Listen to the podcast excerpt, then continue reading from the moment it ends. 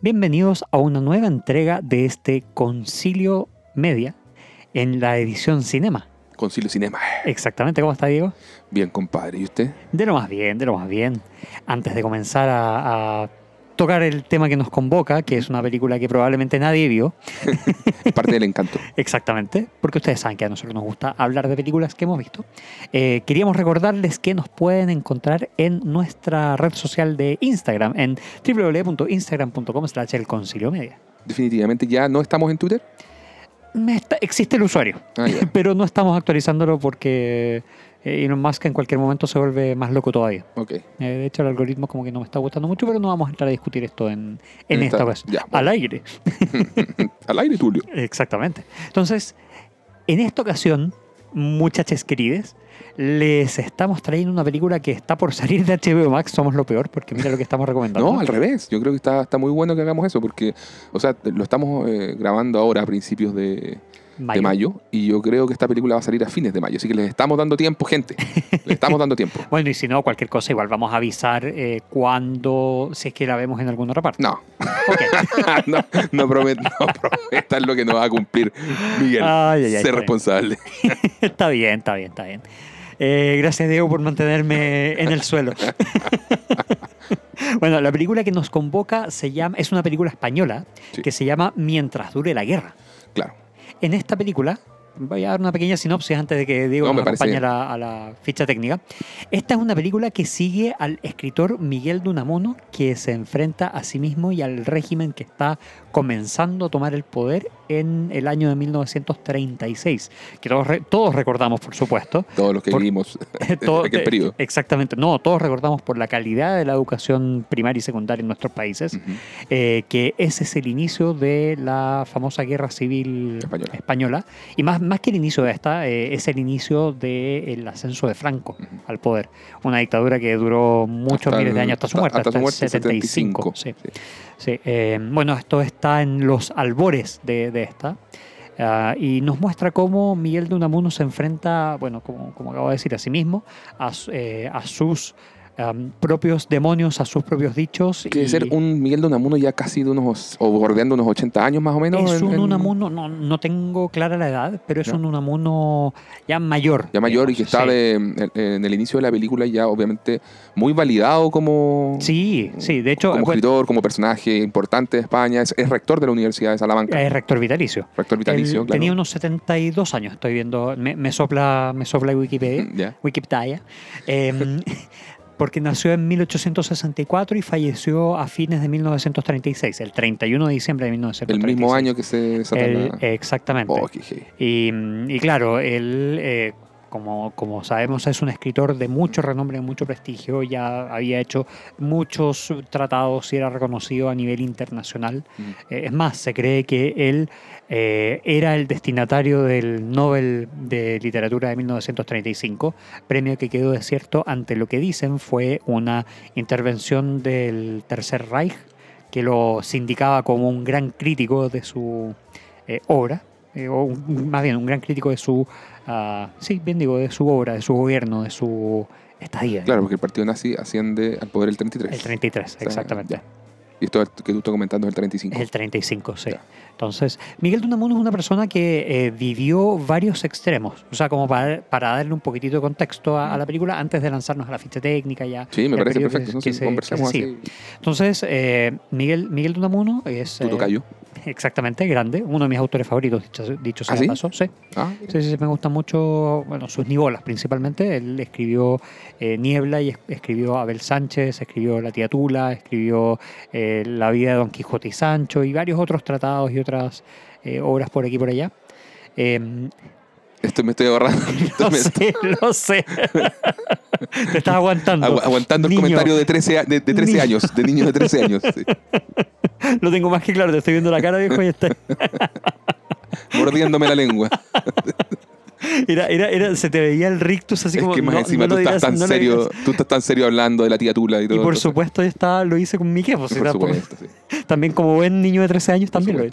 Eh, entonces, claro, em, él ya había, había hecho estudios en España, había hecho, bueno, obvio, en, en Francia, había eh, aprendido danés para eh, entender mejor a su filósofo favorito, por ahí leía, eh, ni idea cómo Impronunciable. Cómo, impronunciable, sí. Dejémoslo ahí. bueno, él es vasco, él es originalmente vasco, sabía hablar los dos idiomas, vasco, vascuense y español.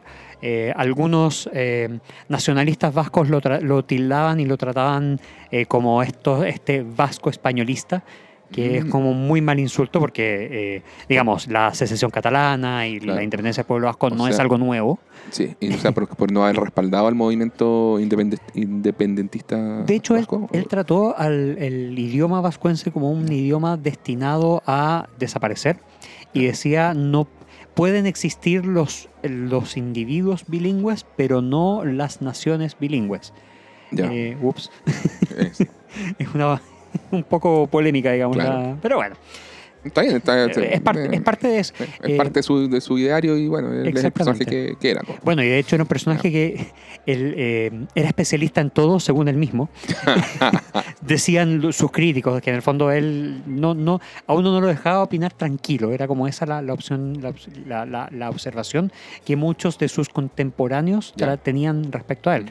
Eh, se, se, llevaba bien en un principio con varios intelectuales españoles, tales como Pío Baroja, José Ortega Gasset.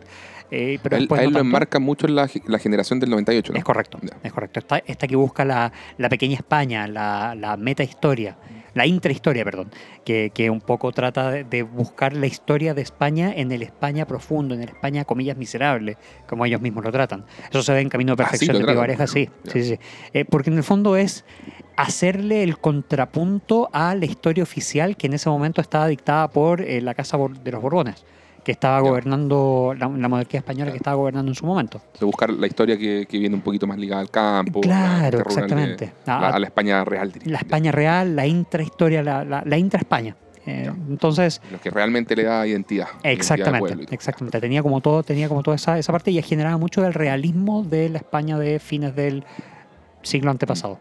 Mira, yo sin acordarme de nada así de, de, sus novelas, que a él le gustaba llamar Nígolas, ya nos va a explicar por qué, Miguel, pero, pero me acuerdo que Niebla y Abel Sánchez, ya que los mencionaste, eran buenísimos, así, de, los que tengo recuerdo de haber leído en el colegio, era bueno, bueno. Sí, a mí de hecho me, gusta mucho. Eh, Niebla en particular me gusta bastante. O sea, en verdad lo, recomiendo y lo, Bueno, probablemente muchos tienen que leerlo por obligación en el colegio, en la escuela, pero eh, es una que a mí me gusta mucho y porque precisamente esto refleja un poco la insustancialidad, aquí voy a hacer comillas porque esto no, no lo sabía yo, no, no, lo sé expresar tan bonito, pero refleja la insustancialidad existencial de la vida y el problema de la identidad y la pervivencia a través de un personaje irreal que se llama Augusto Pérez, que es nuestro protagonista, que, se, que empieza ya con nociones de meta historia o de meta de meta novela, por así decirlo. O sea, él se sabe ya un personaje de ficción. Es autoconsciente de ser un personaje de Exactamente, y empieza a pelear con el autor, con Miguel. Claro. Así, derechamente, empiezan a... Y lo trata, de, lo trata de autor y tiene una conversación como hacia el final del libro, o oh, spoiler, sorry. y mm, es, es eh, tiene mucho de filosofía esta de, En tu cara, Charlie Kaufman. Exactamente. ¿Quién es Charlie Kaufman? Nadie, un aprendiz, un niño de pecho en comparación a un mundo. eh, y, claro, tiene mucho peo. peo. Mucho peo. peo, niño de 13 años. tiene mucho peso, según sigo leyendo, tiene mucho peso esta filosofía irracionalista de Schopenhauer y Kierkegaard. Kierkegaard es el, que ah, el filósofo que te decía. Pero también tiene influencias de Spinoza, de Kant, de Hegel, en fin.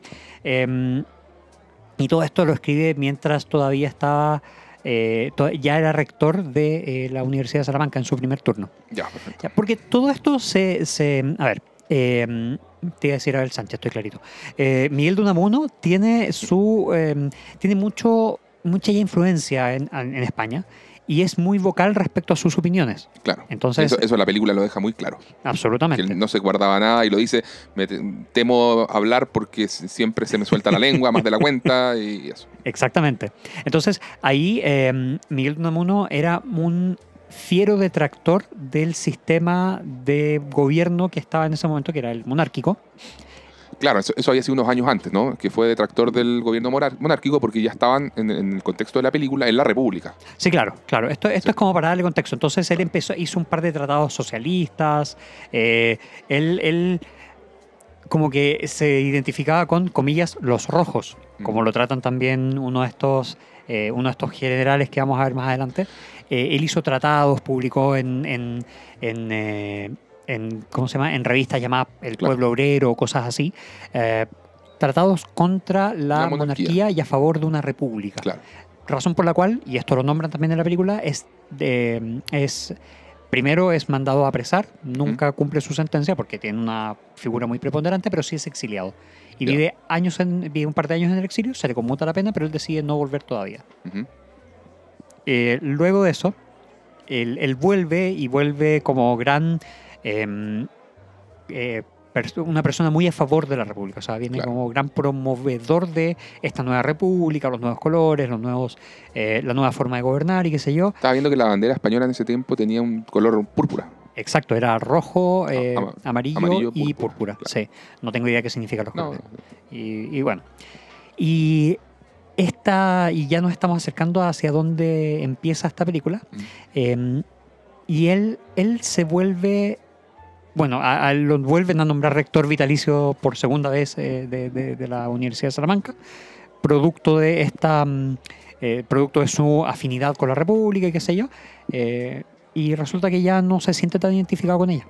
Como que empieza a ver cómo están dando, empieza a ver los ideales, empieza a ver la manera de llevarlo en que se empieza a llevar a cabo todo este tipo de cosas y... Yo creo que estaba, o lo que yo entendí es que no es que estuviera en contra de la República, de hecho incluso así la defendía, pero hay facciones dentro de lo que es estar ya en democracia, obviamente, que, igual quieren tirar el gobierno más para un lado, obviamente estaba todo el movimiento bolchevique eh, andando y eso él dice, hey, está bien, democracia, pero no nos pasemos como para ese lado. Vayamos para la punta. No nos vayamos para ese tipo de extremo, como tampoco nos vayamos al extremo fascista. Exacto. Entonces él, que en algún momento, de hecho, uno, de sus, porque él tiene como un grupo de amigos intelectuales con los que se frecuenta, se juntan ahí a tomar el cafecito en la plaza, que son esas como costumbres maravillosas que, de, de, nada, pues como de pueblo español y que maravilloso y, tener ese tipo de rutina. Pero, pero le, eh, hay un momento en que le, le, dicen, tú, Miguel, como que has estado partidario de, de todo, así como que ha sido...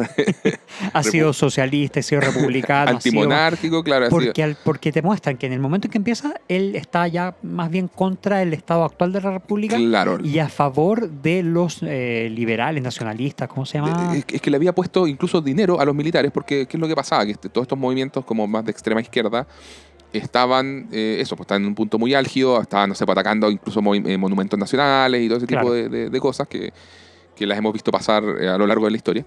Y, y, en el fondo él como que dice, oye, como este nivel de, esta forma de hacer las cosas al final nos va a llevar a, un, a un, extremo que tampoco, entonces ayuda, financia a, los, a los, militares, o sea, entre, no solo él, entre muchas otras personas, pero pone plata. Y eso obviamente las facciones más izquierdistas se lo cobran, se lo cobran a través de, de los diarios en que ponen lo, caricaturizan, le ponen como viejo chocho y, que, y, tiene directamente detractores en, sectores periodísticos así que muy marcados. de su sector. Que antes eran de su sector, exactamente y que ahora como este tipo se puso casi que facho y, él no se considera tal, pero oye, bueno, tus actos dicen un poco lo contrario, entonces está como en esa, pero cuando empieza a ver lo que pasa, porque él tiene como mucha fe en que, lo que el rol que tienen que hacer los, los militares en esto es, eh, oye, van a ordenar el asunto. Es solo regeneracionista, si es, Claro, regeneracionista, pues, es una película que mientras uno la ve, uno dice, cresta cómo se repite la historia y cómo ocurre en distintos lugares del mundo, cosas tan parecidas. Sí. Entonces, eh, porque acá en Chile, para quienes no nos escuchen de otros lados, ocurre algo bastante parecido. Eh, pero él en el fondo se da cuenta que ya cuando empieza el, ascenso de, Franco y empieza a escuchar, estamos hablando de una época donde no había, los, medios de comunicación no fluían como, como hoy en día al instante. Entonces te terminas enterando mucho por lo que se dice y, él se empieza a enterar de cosas que no cree. Alguien le dice, oye, asesinaron a García Lorca, le dice. ¿Cómo? ¿Quién va a asesinar? ¿Quién va a hacer eso? Son, mentiras, son patrañas. No, no, no hay que creer lo que, lo que andan diciendo por ahí y qué sé yo. Mm. Y oye, pero y a toda esta gente que se han llevado y, cuando ya él, empieza a vivir en carne propia que a su círculo cercano, a sus propios amigos intelectuales y, gente que trabajaba con él en, la universidad, los empiezan a venir a buscar y no vuelven a aparecer y las viudas van y le dicen, don Miguel, por favor, ayúdenos y qué sé yo. Él empieza a tratar primero de decir, bueno, si bueno, esto, esto como que se resuelve conversando, va, trata de intervenir en conversaciones con los militares y todo. hay, hay, un sector de militares que están como muy, a él, un poco lo, lo, erigen, de cierta forma, como una figura intelectual que los respalda, porque les había puesto plata. Pero nos estamos poniendo en... Eh, estamos entrando ya directamente en, una parte ligada a la, a la, película, pero, mm, o sea, no sé si tú querías también dar algo más de, de, contexto histórico. No, es simplemente mostrar, eh, antes de, entrar derechamente en la, parte del contexto, porque mucho de lo que estás contando ahora ya es como parte de lo que te muestran en la primera parte de la película. Entonces, eh, es mostrar simplemente que Miguel Dunamuno, que eh, con el personaje de la película se declara unamunista, que no se declara ni bolchevique ni fascista, sino unamunista, eh, no es, es una persona que puede ser eh, que, como se, autodefiniría ahora como ni de derechas ni de izquierdas. Entonces que ambos sectores lo tildan de lo contrario, digamos, porque no está ni 100% aquí ni 100% mm. allá, comulga con algunas ideas de cada parte, porque sí. todos pueden tener eh, algún grado de razón en varias, en varias perspectivas. Y eh, contextos históricos. Y, contextos, exactamente pero nos, nos dan a, nos muestran un poco después la evolución de Miguel de Unamuno hasta la parte final que, que es en torno a la cual se, se erige esta película para llegar a ese, a ese, clima. Claro, es ese tipo de película, gente, para que sepan. de, la, que va construyendo hacia un momento épico, con un discurso épico que uno lo podría ligar así como cuando ve películas de dramas legales, en que llega al, momento de You can handle the truth. Exactamente. O, los típicos discursos patriotas, con la bandera de fondo. Eso en realidad, sí, sí, parece más. más. They, can take our life, but they'll never take our freedom. Exactamente. Entonces, eh, que, ya vamos a llegar a comentarla respecto a la veracidad histórica de ese momento. Claro. Eh, pero antes de eso, entremos en la ficha técnica de la película, Diego. ¿Te tinca? Me parece, esta es un, este, este, es el séptimo largometraje del director chileno-español. Eso es lo único que quería decir acá. ¿eh? Quería, quería sonar el CHI de fondo. Así como la referencia que hace Miguel de Unamuna al presidente Balmaceda también. ¿Verdad? Cierto, cierto, sí, sí. que ahí a, todos se nos salió el CHI. Así mismo estábamos. Bueno, lo dirige Alejandro Amenábar, ya nacido el 31 de marzo del año 72 en Santiago. Eh, es el director de Tesis, que es un peliculón noventero, así de, la, de, los thrillers buenos, buenos que salieron en aquellos años, es como en la era eh, Silencio de los Inocentes, Seven, como que ese fue la, evolución. Sí. ¿Cachai? El Oscar del Silencio de los Inocentes de la película del 91, después Seven es del 95, y yo creo que, que, lindo esto de que haya ese tipo de thriller haya tenido eco en autores que estaban haciendo cine a nivel en, español, digamos. Claro, es del 96, tesis. Es del 96, tesis, justamente. Y que tiene todo este tema del rollo de las snuff movies, que hay películas sobre asesinato como reales y qué sé yo. Y, está, y, yo me acuerdo que cuando la vi es como de esas pelis, mira, no la, no la he revisitado desde los 90. Tengo muchas ganas, pues está disponible por ahí en Creo que es Amazon, te podría decir Amazon en alguna plataforma. está. está, disponible. Está, y búsquela porque vale mucho la pena si no ha visto Tesis, peliculón, o por lo menos yo la, recuerdo como tal. Sí. Está, luego hizo Abre los Ojos en el año 97. Que es peliculón. Que también, la recuerdo con, cariño, sí. Yo soy más fan de, Tesis. Yo me acuerdo que en aquel entonces, como fueron películas tan seguidas, 96, 97, estaba como la, como la, la, duda. Un poco, una era un poco quizás más legado al thriller con guiños al terror y la otra era más eh, un thriller, pero como con guiños a la ciencia ficción. Ya, yo no he visto tesis, por eso para mí, yo encuentro Abre los ojos como tremenda película, que incluso Vanilla Sky le hace, le hace buen homenaje. Es el remake, es el remake hollywoodense con Tom Cruise y todo el tema. Y Penelope Cruz haciendo de Penelope Cruz. Penelope Cruz, claro, que fue quien, quien repitió el, el, se repitió el, plato, claro. Eh, pero abre los ojos, yo, sí, yo no sé, Vanilla Sky ya no, no enganché mucho porque uno porque ya había visto, Abre los ojos. Y sí, era como estaba mejor logrado. Sí, porque viste Abre los Ojos. Si no hubieras visto Abre, Abre los Ojos, Abre los Ojos es la versión vainilla de. O sea, Vanilla Sky es la versión vainilla sí, Abre los es la versión vainilla. Es eso. O sea, es totalmente PG-13 y ese tipo de cosas. O sea, no hay desnudos, eh, no, no, está toda esa cosa más española. Es mm. para mayores de 18 Abre los Ojos. Si nuestra querida audiencia tiene más de 18, vaya directo a Abre los Ojos. Si tiene menos de 18, mm. puede ir a eh, Vanilla Sky. Sí, con eh, Eduardo, Eduardo, Noriega está, está ahí. Ah, también está. Sí. Así que, no, buena película, Abre los Ojos. Después hizo Los Otros, del año 2001, que, es maravillosa Los Otros, eh, película también de terror, que como un throwback, así te, manda directo a las películas de los años 50 eh, y 60 de casas embrujadas, ese, ese tipo de, de, retorno, digamos. Te manda a la Twilight Zone. Claro, y te manda un poco a la Twilight Zone, claro, pero de cine como The Haunting o que, ese tipo de, de, pelis. Em, Luego hizo Mar Adentro, que es, está la historia, basada en la, en la historia de la, de la vida real de, creo que se llama Ramón San Pedro, el, el tipo que, ¿te acuerdas? El de la eutanasia, el que luchó por sus derechos a, tener, a, a poder Sí, realizar sí, la, sí. la Sí, eutanasia. me acuerdo perfectamente. Ya, y que ganó el Oscar a, a Mejor Película Extranjera, si no me equivoco. O guion. O gui- algún, Alguna cosa, Oscar ganó, sí, Oscar, sí, sí. exactamente. Pero esa fue como ya la película más, más de prestigio y fue como un poco el, el punto peak de la carrera de, de Amenábar. O sea, llevaba 4 de 4 de alguna forma. Claro.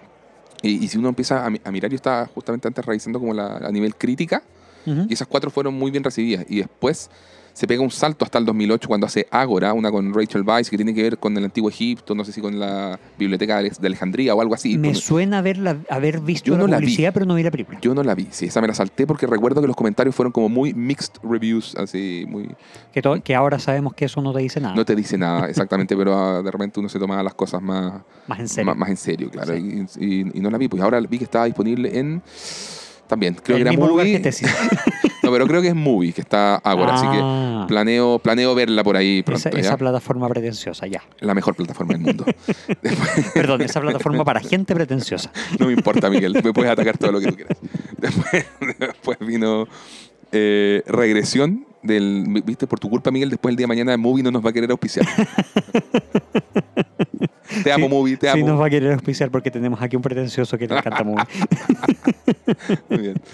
Después vino Regresión, el año 2015, que es un thriller con eh, Ethan Hawke y Emma Watson.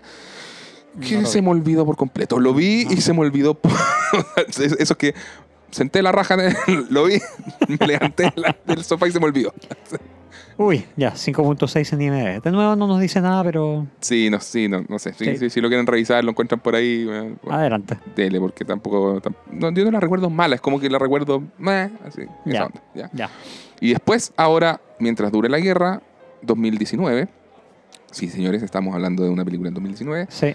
eh, y que fíjate que también me llamó la atención porque lo que te decía antes, o sea, cuatro películas muy bien recibidas y después entre Ágora, Regresión y esta mientras dure la guerra, tuvieron como cierta recepción media, media tibia, pero yo creo que esta de verdad es un retorno a buena forma. Así, Sí. Entrando ya en el campo de la apreciación de la película, es una película que me, me gustó mucho y por eso estamos hablando con Miguel eh, de ella en este momento. Sí, exactamente. A mí también me, me gustó mucho, la verdad. Eh, creo que logra muy bien el cometido que se propone. Mm. Es sumamente sencilla en cuanto a, a factura, en cuanto a, a- cómo cuenta la historia, Ah, eso sí. Pero lo cuenta muy bien. O sea, está muy bien contado. Es, me refiero, sencilla me refiero a no tiene tan grandes efectos especiales. No, no, no. es Pero la recreación de, ep- de época es está maravillosa, es maravillosa. O sea, Sí. se nota que hay presupuesto detrás de esto, sí, eso estamos claros. Claro, que por- probablemente para producción española, Está, está claro. Ahora, Está el cine español tiene un nivel de no presupuesto lógico, pero no. interesante. Sí, interesante, pero no, no nivel Hollywood. No, por supuesto que no. Por supuesto que no.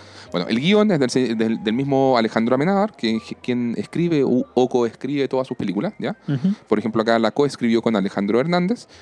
Eh, el compositor del soundtrack también es Alejandro Amenábar. O sea, estamos hablando de ese tipo de director que le gusta meter las manos en hartas cosas de, de su- de sus proyectos. Un director renacentista. Claro. y sí, después el director de fotografía es Alex Catalán y la, eh, la editora es Carolina Martínez. Eso a nivel eh, general. Entrando un poquito al, al elenco, ya me llama mucho la atención el rol protagónico, quien interpreta a Miguel Dunamuno, es el actor Carra Elejalde. Que está bajo kilos y kilos de maquillaje, porque eh, no es un señor de 72 años. ¿En es un serio? tipo- sí, es un tipo así de 50, no sé. Ya, yo, lo, yo había visto en la película de los, eh, ¿cómo se llama esta? Ocho apellidos vascos. Ya. Ya, pero nació el 60, digamos que tenía 40, 50, casi 60 años. Ya, bueno, pero, pero no se ve, es un tipo que no Sí, se ve de... Sí, sí, de 72, sí. Claro, como lo muestran en la película, mucho, mucho más avejentado ya. Al sí. ¿ya? Eh, ah, también tenemos a Edward Fernández como Millán Astray, que creo que también es otro de los personajes interesantes. Creo- Sí. No sé si te pasó lo mismo, pero creo que hay tres personajes que... O sea, obviamente hay, hay varios personajes más, pero esto gira como en torno a tres personajes, donde eh, obviamente el 70% es Miguel Donamuno, Por supuesto. pero hay dos muy relevantes que son este general Millán Astray, que, el- que es el general, el general que está eh, mutilado de alguna manera, Sí, ¿no? sí, le falta un brazo y le falta un ojo. Mm, Sí, sí. Y, y Santi Prego, que es el actor que interpreta a Francisco. Es correcto, Franco. sí. Y, de A Paco. hecho, y es más, te diría que es eh, Millán Astray, José Millán Astray, Mm.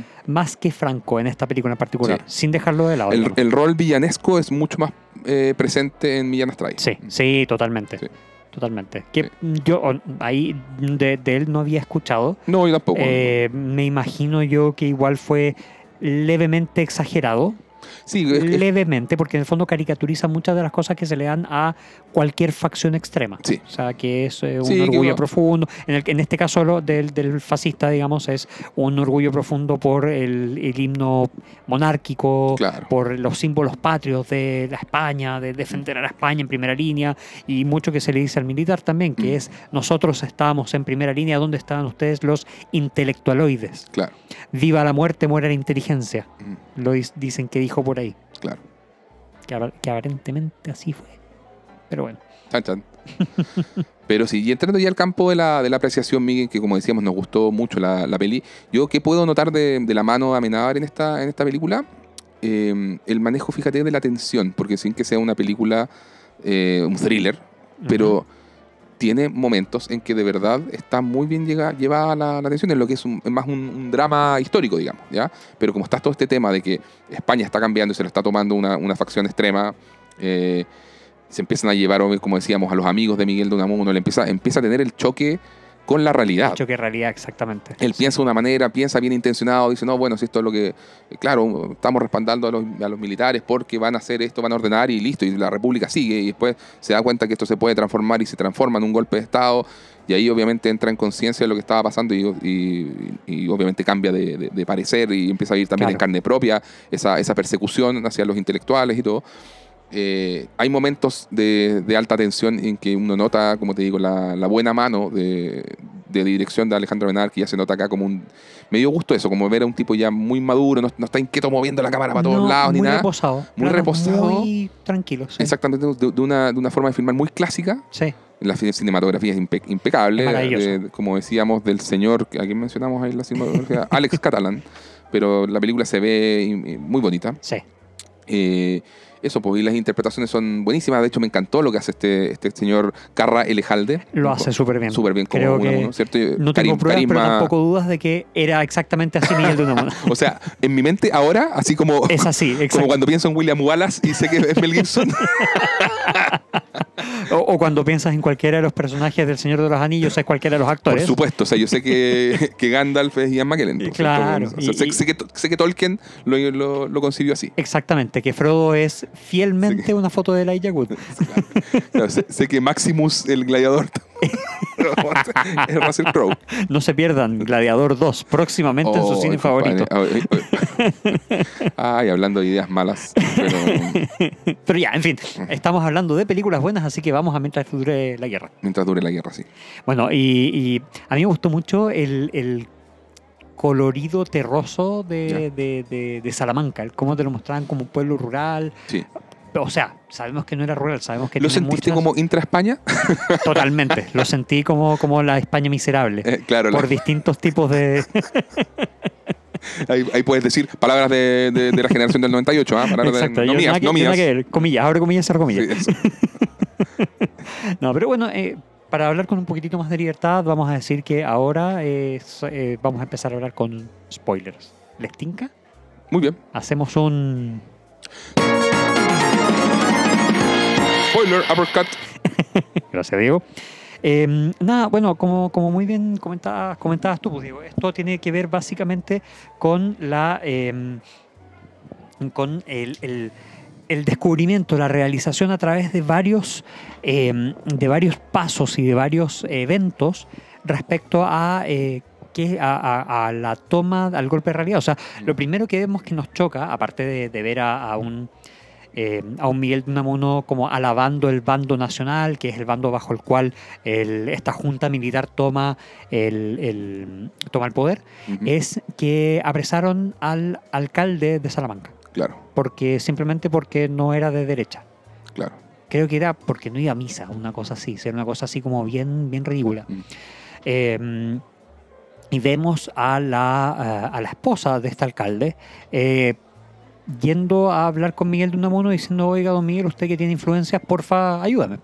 No, no le puedo ayudar, pero, pero tengo, le ofrezco plata. No, no quiero su plata. Ya.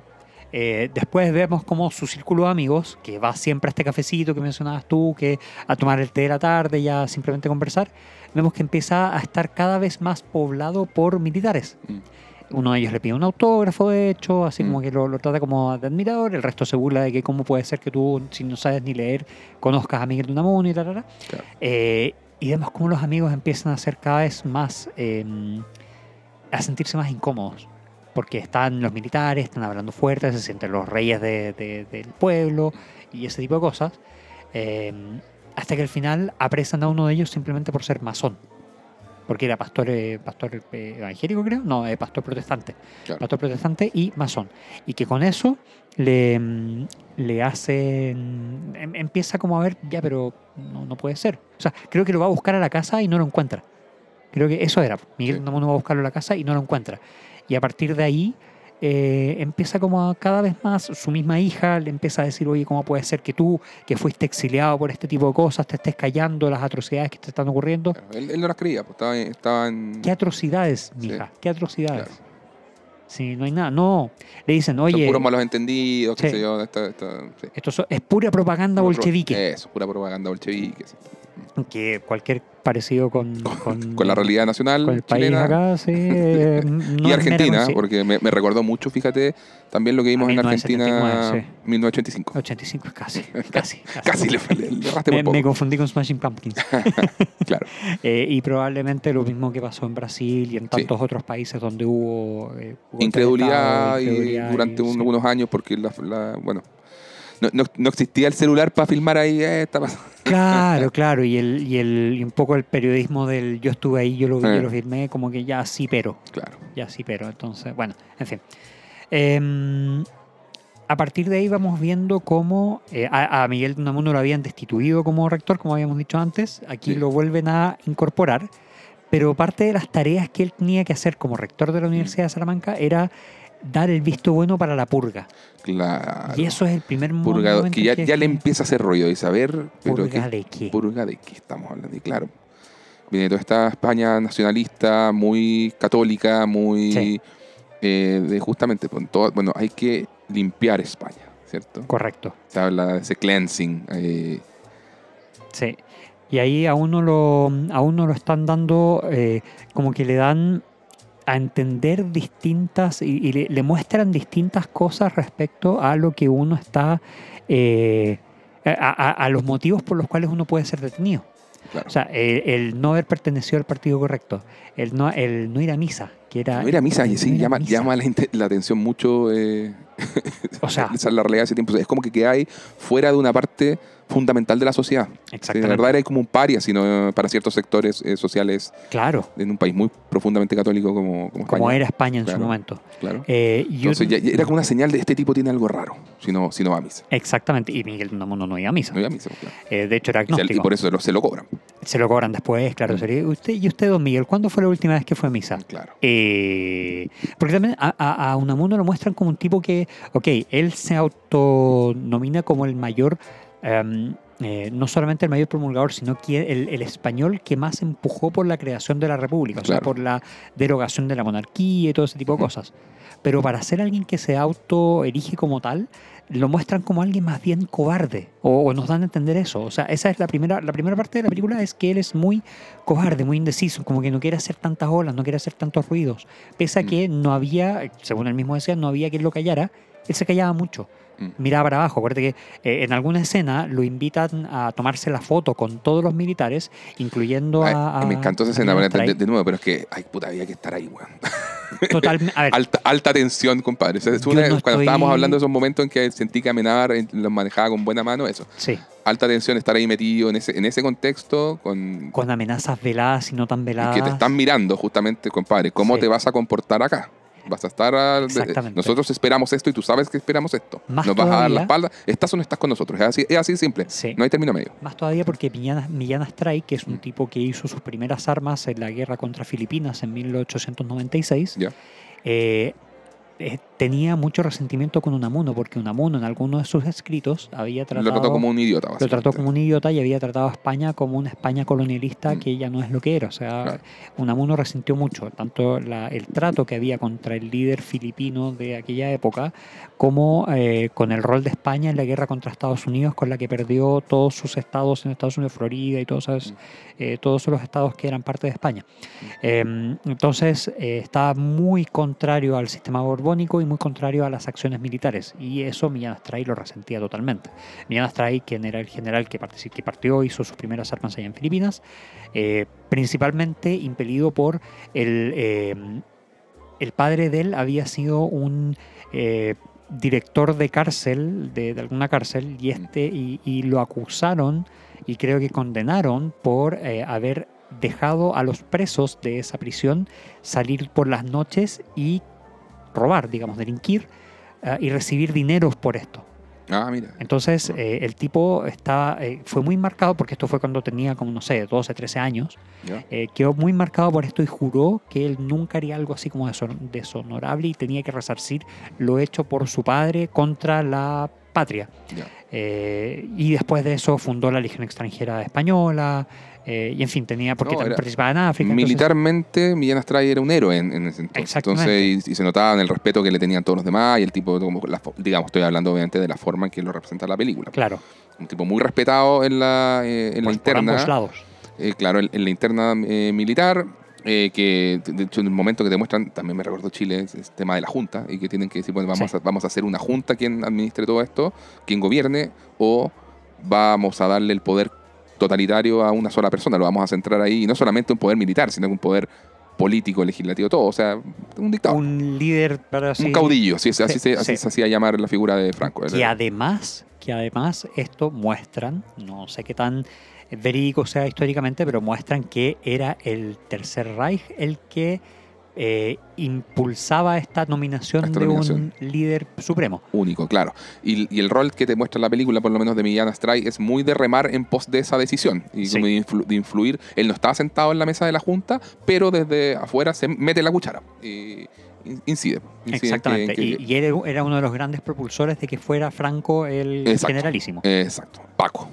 Y, y es interesante también, hablamos un poco de cómo la película te delinea a estos tres personajes, ¿cierto? Un, una, Unamuno que era como este, eh, el viejito inte- intelectual que está en la, en la duda, y que Sí. como tú dices, que quizás tiene algunos matices un poco cobardes, pero que yo no sé si lo sentí del todo cobarde, pero sí quizás, eh, de hecho como medio frustrado, porque sentía Sí. que lo que se está diciendo muy- no, no tiene certezas de nada, ese es como el tema. Entonces Claro. quizás eso también te, te genera cierta... Como que él quería creer. Claro. Quería creer, porque al final de cuentas él estaba tan desencantado con la, con la Eso. República que quería que estos eh, militares Ordenaran. fuesen or- Or- los que van a y ordenar para, para dejar una república funcional. como correspondiera, corresponde. Claro. según su punto de vista. Claro. Y, y claro, o sea, es que no es. A ver, tal vez, tal vez me exprese mal, tal vez cobarde no era la palabra, pero lo- a lo que quería llegar era, era- o lo que quería decir era más bien que eh, fue que Unamuno se, se veía Mm. incómodo, se sentía incómodo, se sentía que esto no es lo que yo quería, pero por otra parte, ¿cuál es la alternativa? La Claro. alternativa es los bolcheviques, y eso sí que no quiero que sean porque ya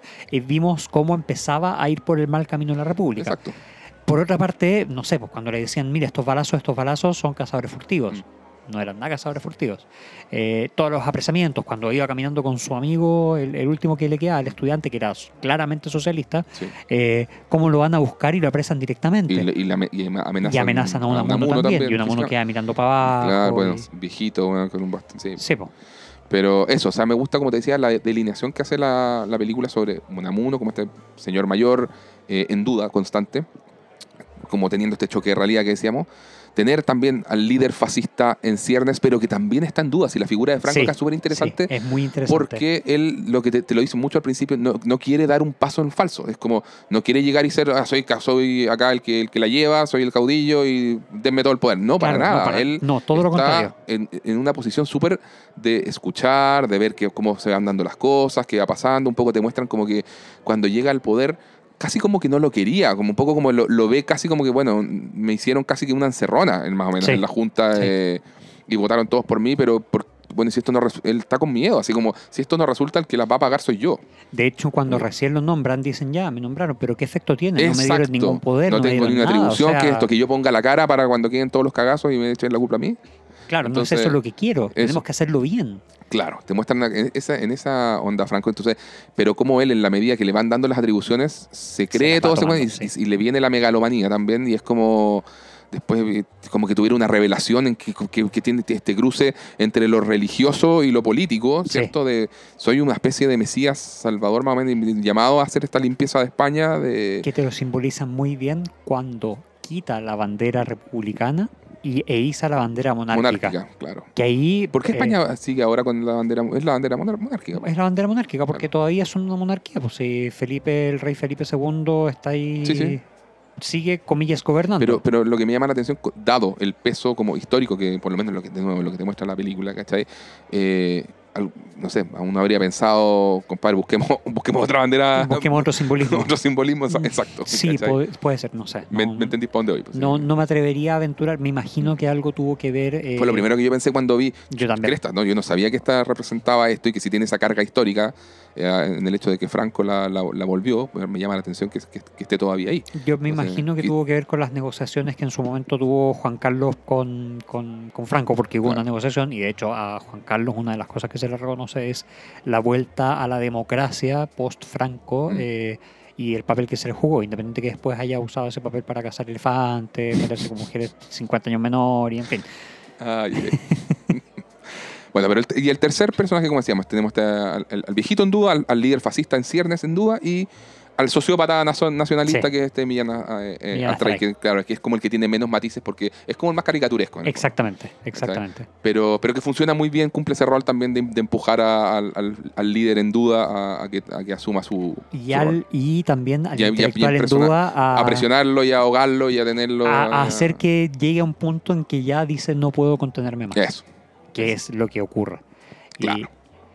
Bueno, una de las antes de entrar como en la parte como final, en la parte final hay, hay, varias figuras secundarias, aparte de los amigos de Unamuno, que creo que ya nos hemos referido, hay varias figuras secundarias, o, bueno, un par, la verdad, tres en particular, que, que, a mí personalmente me llaman la atención. Que uno era la señora de Franco, la esposa de Franco, que era esta ultracatólica, porque a Franco uno lo mostraban como practicante, pero como que ya así no tan devoto, hasta que le viene esta revelación, esta revelación secular, o sea, no secular, eh, sí, bien digo, secular, donde Miguel de Unamuno califica como que lo que nos va a llevar al desastre es la, el cruce entre el fascismo y la secularización. Eh, esto, el maridaje de la mentalidad de cuartel con el de sacristía. Eso es exactamente lo que dice. Que, es lo mismo, pero en, bonito, en, escritor. Exactamente. que también te lo muestran como un purista del, lenguaje. Sí, es más insoportable que tú. Lo sé, lo sé. Por eso lo admiro tanto. Quiero llegar a ser como él. no, por favor, no. Don Rae. Nosotros a Miguel en la interna le decimos Don Rae, por si acaso. Sí, pero no soy, no, le llego ni a los talones a, cómo mostraban que era una mono, en verdad. Sí. Eh, em, era, bravo. Sí, sí, sí, Cuando, hay un momento en que alguien está leyendo una, carta formal y todo, y el tipo está leyendo el diario aparte y todo, y lo primero, hasta que no aguanta está mal redactado. el gusto de destrozar el lenguaje. bueno, eh, el personaje de eh, el, personaje que, que mencionaba la, esposa de Franco que la muestran como que lo empuja hacia la parte más eh, de sacristía que, podemos decir que esa sentaría más no, y, que, ve que, ve algo noble lo que lo que quiere hacer su marido sí exacto. esto para esto es en pos de la paz. Pero que también y que, está convencida de, eso y que también es una, admiradora de, de Unamuno, sí, porque Unamuno también escribió muchas veces textos religiosos o, o con una no, eran textos religiosos, sí. Él, así como en, e, como en, esa parte era en el convencimiento personal, al final era, católico, digamos, digamos ah, pero fue de criación católica. Perfecto. Y durante un tiempo creyó. Una entonces, fase católica de la cual la señora de Franco era muy admiradora. Exactamente. exactamente. Después era el personaje de su hija. Que también era, era como su compás moral para ambos lados. O sea, ¿y por qué para ambos lados? Porque en el fondo le decía, pero ¿por qué tú te callas a, a, Unamuno? Le decía, pero ¿por qué tú te callas si tú hablaste con la monarquía, hablaste con esto? Y bueno, dile, dice, yo me callo por ti, por, por, por Miguelito, que era el nieto, y, todo eso. Y después, al otro lado, eh, después más adelante, cuando ya le toca ir a hacer en la parte final el discurso aquel, eh, le dice, oye, no digas de más. Como que no, yo voy a decir lo que tenga que decir y qué sé yo, bla, bla, bla. Como que la va lo va intentando guiar y va intentando hacer el compás moral, pero te lo muestran como un buen contrapunto respecto a la seriedad con la que Unamuno se tomaba a sí mismo. Eh, versus eh, la familiaridad que da la familia, o sea, el, el, el, no tomarse tan en serio, el echar para la talla ciertas cosas, el apocarlo en algunas cuestiones y ensalzarlo en otras, como que me gustó mucho ese personaje. Y me gustó mucho el personaje de, y ahí viene Miguelito, del nieto. Porque se notaba que hay una preocupación, por supuesto, genuina y muy, muy eh, pura, de, de nuevo, en la película, de Miguel de Unamuno respecto a su nieto Tocayo, a Miguelito. Eh, y a Miguelito lo muestran como eh, también una admiración hacia su abuelo, buscando la aprobación de su abuelo. El, el, hay un, una partnership muy entretenido entre ellos dos. Sí, no, de acuerdo, de acuerdo. Y que lo deja como muy humano a Miguel de Unamuno. Sí. Y, yo quería tocar el tema de, que al final creo que esta historia, independiente que estamos hablando de que tiene, es una... Eh, vamos viendo como este choque de realidad que va teniendo el, protagonista. Al final, al, fin, al final del día es una historia sobre el cambio. Sí. ¿Cierto? O sea, y, creo que lo que hace que sea una, película tan relevante para, estos tiempos y en forma como eh, universal, ¿cierto? Así que va a ser importante siempre. Eh, está el tema de el derecho como a equivocarse, a cambiar de opinión. Y eso yo lo encuentro tan, pero tan valioso y algo de lo que se habla tan poco o sea, siempre uno, desde haber pasado también, que siento que nuestra generación, Miguel, nosotros los, los de más de 40. los con la espalda en la mano, digamos. claro. Crecimos mucho en un discurso de que, eh, oye, todo esto, como que tenéis que hacer todo para la vida de una línea y como define. recto. Y exactamente. y, dónde, y, como, y eso es un discurso tan. Y eso también se exacerba un poco, siento yo, con las redes sociales, donde tú puedes haber escrito algo que quedó en internet hace 10 Y te lo van a cobrar de una manera y y ya no eres tú compadre, tú tienes todo el derecho a decir, amigo, yo no soy ni siquiera el de, el de hace tres años atrás, porque justo en ese momento me pegué quizás un cambio radical en mi vida que para tal cosa y... Puedo haber estado pasando por un mal momento, puedo haber tenido un tema personal así cuático que no se sabe necesariamente. Exacto. Ok, hay muchas cosas que no se justifican, pero uno tiene derecho a no, por supuesto. tiene derecho a aprender. puedes pedir perdón, puedes equivocarte y, listo, y ya, está, y es totalmente válido y es totalmente humano. Entonces, de hecho, se supone Humberto Maturana, ¿te, acordáis? Es famoso por esos nuevos derechos humanos que planteó en algún momento, que estaba derecho a cambiar de opinión y el derecho a equivocarse. Y siento que eso es lo que coge exactamente esta, esta película, que, que fue, como te digo, la parte que, en cuanto si tú hubiera que abordarlo desde, desde el mensaje, es como lo que más me, me resonó en mí. al, final, de cuentas uno tiene que ser consecuente con lo que hace, con lo que dice, y, si uno dice, pucha, me equivoqué, me equivoqué ¿qué, es lo que dice Miguel Dunamuno? Claro, me equivoqué, me equivoqué y me equivoqué y se acabó. O sea, claro. ¿cuántos, de, ¿cuántos de nosotros cuántos de nosotros partimos, por ejemplo, siendo ultracatólicos y yendo a misa todos los domingos? Qué buen ejemplo. Y todo ese tipo de cosas, y ahora no lo hacemos, por distintos motivos, pero no lo hacemos. Eh, o también, no sé, eh, ¿Cuántos de nosotros fuimos influenciados por nuestros padres, incluso incluso respecto a qué equipo de fútbol nos gustaba? ¿Qué equipo de fútbol te gusta? Tendencias políticas, puedes, puedes llevarlo a lo que tú quieras, a, formas de, de, vida. Bueno, puedes, puedes, ser ahora vegetariano, compadre, vegano. Totalmente. Ya no eres la persona que, que, así como que más o menos que antes, hasta los 18 tuviste que definir tu vida y ahí en adelante no puedes cambiarla más, tienes que mantenerte de una línea. Y, eso del valor de, que seas de una línea, compadre, yo me acuerdo cuánto se, se, cobraba justamente a, lo, no sé, por lo largo de de la historia de, Chile, eh, eso, pues de repente tomaba, no, si este, este político, mira lo que había dicho en los 70, y en los 70, pues, ¿cachai? Viejo, en los 70 pasó hace un siglo atrás casi. ¿cachai? Y yo crecí bajo esa mentalidad, no, este es un, como que se da vuelta la chaqueta, esto es lo peor que puedes hacer, darte vuelta la chaqueta el volteretas, como le tratan a, nuestro querido presidente el día de hoy. Exacto. que, también tiene todo el derecho del mundo a equivocarse, a reconocer cuando, cuando, está, cuando estuvo mal, a que metió las patas, todo ese tipo de cosas. Y a que cuando estás, como dicen, otra cosa con guitarra y está. Por y, que suena a estas alturas. Exacto. Y viste, y viste puta, las cosas con eh, new shit came, to, came to life. Exactamente. viejo. Como diría el gran Lewski, sí, es así, tienes más contexto, tienes, te, llevó distintas situaciones, te llevaron a un proceso reflexivo diferente que dices, ¿sabes qué? En verdad no era tan así. estos matices hacen que cambie de opinión respecto a esto y dale.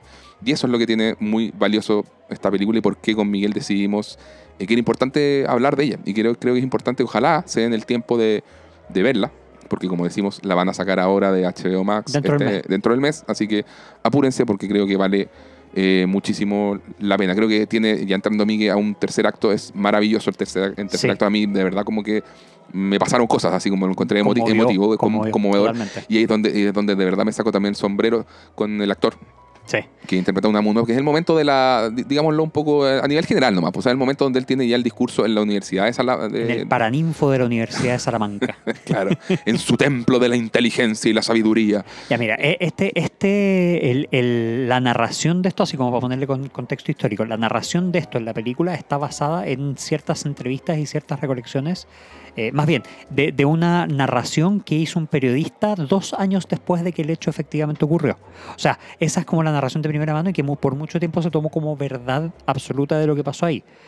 Es una obra maestra, o sea, es en verdad, es tremendo lo que aparece y lo que muestra. Es un momentazo. Y que efectivamente tiene mucho que ver con cosas que eh, Unamuno hizo o dijo entre este discurso y el final de su vida, que fue poco tiempo después, o sea, seis meses después. Ya, o sea, te, entiendo. Hicieron un compendio de frases o ideas que. Exactamente. claro. Hubo, un discurso, ya, eh, para poner contexto. Celebración, conmemoración del, momento que, de lo que se llamaba en el momento Día de la Raza. Claro, que, el, que uno ya, ya estaba en contra de eso. Ya estaba en contra de llamarlo Día de la Raza, eh, que por, por, distintos motivos, digamos, uno de los cuales era esto del imperialismo español y todo lo que hablamos hace un par de minutos. Eh, y que también, bueno, y, a él lo llevaron, eh, esto se iba a realizar en la Universidad de Salamanca, de la cual él todavía era rector, y a él lo llevaron como... Em, como host, digamos, como... como eh, tenía que dar... Tenía que estar, ni siquiera, tenía que estar ahí. Tenía que estar ahí. O sea, podía no hablar, que de hecho eh, mostraban en la película que era su primera intención, que podía no hablar, pero tenía que estar ahí porque iba a ser en su casa, en su templo, eh, en, el lugar donde él era el jefe y estaba ahí gracias a la gente de eh, a la gente del gobierno actual, digamos. Entonces, él dice, no voy a hablar porque, y ahí está la, frase que tú decías, porque si, me, si se me suelta, o sea, si me pongo a hablar, no sé dónde me lleva mi lengua. onda, si ya saben cómo me pongo, ¿para qué me invitan? Digamos, sería la, acepción moderna. Claro. Eh, y, resulta que mientras se está escuchando todas estas eh, panegíricos de la parte militar, de, de, nacionalismo. Viva la muerte, viva España, España es una y qué sé yo.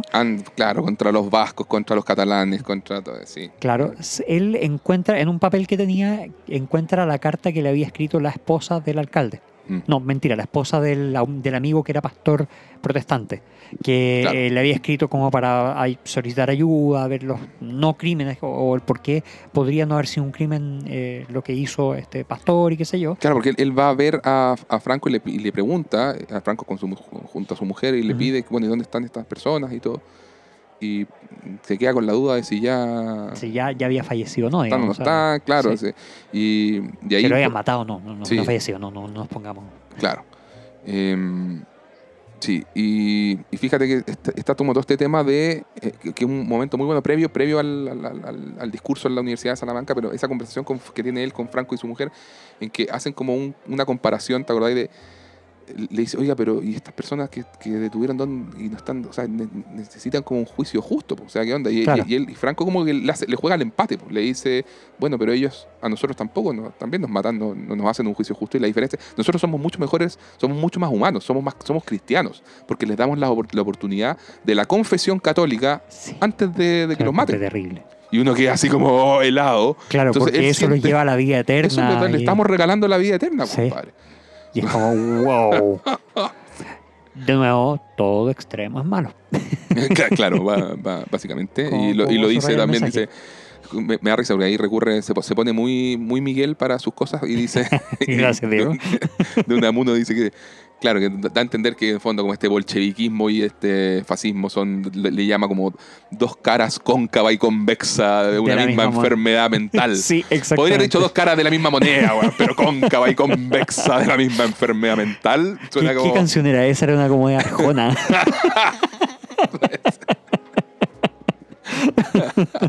Viste, Arjona es todo un, poeta, literato. Se está volviendo un referente. Será, será citado más recurrentemente. Voy a tener que empezar a escucharme y a leer las letras para, para tener material ahí, al dedillo. Fresco en la punta de la lengua.